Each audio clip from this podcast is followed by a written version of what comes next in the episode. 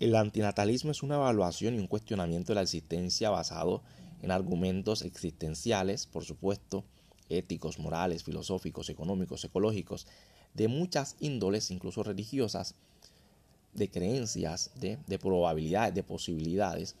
Es solamente eso, es una evaluación y a través de esa evaluación se llega a una conclusión obvia y, y evidente, ¿no? Absoluta. Pero un pobre diablo muerto de hambre, bruto, y de puta, un animal, una persona sin la más mínima empatía, te diría algo como suicídate. Suicídate tú.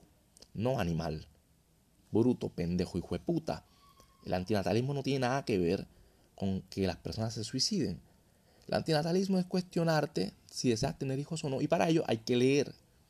Hay que coger algo que se llama libros, animal, que queda en la biblioteca, vas para allá. Si te da flojera, porque eres un flojo de mierda, puedes escuchar audiolibros de eso. Y lees.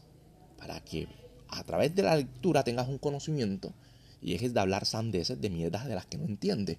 Porque nada tiene que ver una cosa con la otra. El suicidio es un tema totalmente aparte con el aspecto del antinatalismo, que es la evaluación de tener o no tener hijos. Animal. Bruto y jueputa.